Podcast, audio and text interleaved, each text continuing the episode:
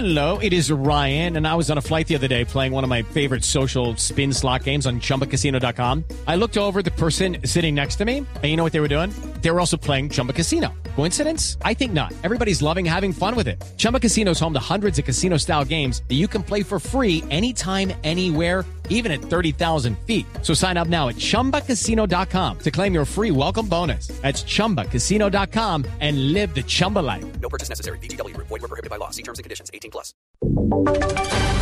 Voces y sonidos de Colombia y el mundo en Blue Radio y bluradio.com. Porque la verdad es de todos. La noticia del momento en Blue Radio. 10 de la mañana, dos minutos y mucha atención que Colombia y Estados Unidos lograron un acuerdo para trabajar, juntos contra el virus del Zika. En su reciente visita a Washington, el presidente Juan Manuel Santos acordó con el presidente Obama un acuerdo para avanzar en la investigación de la enfermedad y una posible vacuna. Trabajar los dos gobiernos para contrarrestar esta enfermedad que está afectando a varios países del mundo, pues, mm, principalmente también a Colombia. Reporte con la información, la noticia del momento, Silvia Patiño.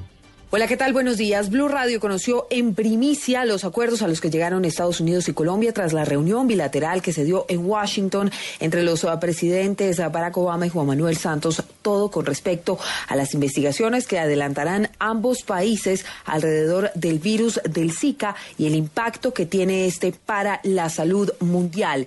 Acordaron compartir datos epidemiológicos y muestras de especímenes para mejorar el mutuo entendimiento y avanzar en la investigación y desarrollo de nuevos diagnósticos y vacunas. Además, acordaron evaluar los factores de riesgo que están asociados con infecciones por el virus del Zika, la microcefalia o el síndrome del Guillain-Barré. Llevar a cabo investigaciones epidemiológicas conjuntas de enfermedades infecciosas a través de los Centros de Control y Prevención de Enfermedades de Estados Unidos y el Instituto Nacional de Salud de Colombia. Finalmente, como miembros de la Agenda de Seguridad Sanitaria Global, ambos países se comprometieron a trabajar regionalmente y en sectores múltiples para poder establecer ah, las capacidades de prevenir, detectar y responder de manera efectiva a agentes infecciosos como el virus del Zika, un virus ah, que según tiene previsto el gobierno nacional dejará aproximadamente 600 mil personas afectadas y terminará su ciclo en el mes de julio. Desde Washington, Silvia Patiño, Blue Radio. Y en los próximos minutos el presidente Santos dará más cifras sobre la situación del Zika en el país. Estaremos atentos y le llevaremos toda la información. Entre tanto, les contamos que aquí en Bogotá hay una noticia en desarrollo. En este momento se presenta un incendio estructural en la localidad de Suba. ¿Qué ocurre y qué dicen las autoridades? David Gallego. Oscar, los bomberos de la estación Suba, Bicentenario y Ferias están en este momento intentando controlar un incendio estructural en un edificio de la calle 128B número 6057 en la localidad de Suba. Se conoce que la conflagración se presenta en un décimo piso y el edificio ha sido evacuado por parte de la oficial, por, el cuerpo oficial de bomberos. Nos acaban de confirmar que el chut de basuras fue donde empezó este incendio y en este momento son 18 personas las que están, las que están siendo evaluadas, evaluadas eh, por inhalación de humo, lesiones personales menores en el momento. Esto es una noticia en desarrollo y estaremos atentos a cualquier eventualidad. Gracias, David. Dos personas heridas dejó un choque múltiple en la vía entre Bucaramanga y Bogotá, en el que se vio comprometido un bus que transportaba hinchas del Atlético Bucaramanga. reporte con Verónica Rincón. El accidente se registró en el sector de Curos, en la vía que de Bucaramanga conduce a San Gil, donde cinco vehículos, cuatro particulares y un bus que transportaba hinchas del Bucaramanga chocaron. Dos personas resultaron heridas, según confirmó el mayor Javier Sandoval, comandante de la Policía de Tránsito de Bucaramanga.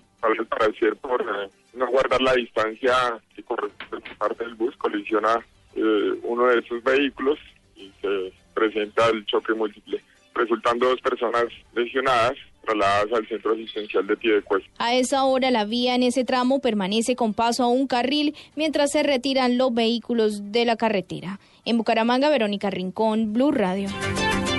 18 municipios del Valle del Cauca están con restricciones en el servicio de agua potable ante la temporada de calor. Hay varias ciudades que no cuentan con una sola gota de agua hace 15 días. El reporte con François Martínez.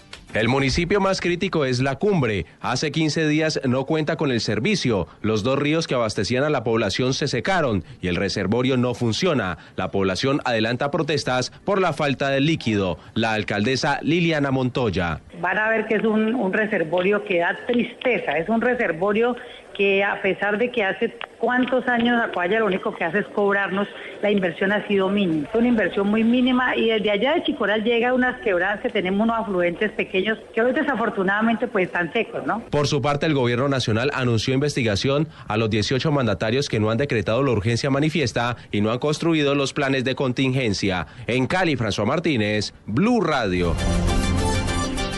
El Ministerio de Ambiente anunció en Antioquia recursos por mil millones de pesos para los cuerpos de bomberos, informa Laura Quiseno. El ministro de Ambiente, Gabriel Vallejo, anunció mil millones de pesos para fortalecer los cuerpos de bomberos en Antioquia para enfrentar la intensificación del fenómeno del niño. Tenemos un déficit en los bomberos muy delicado.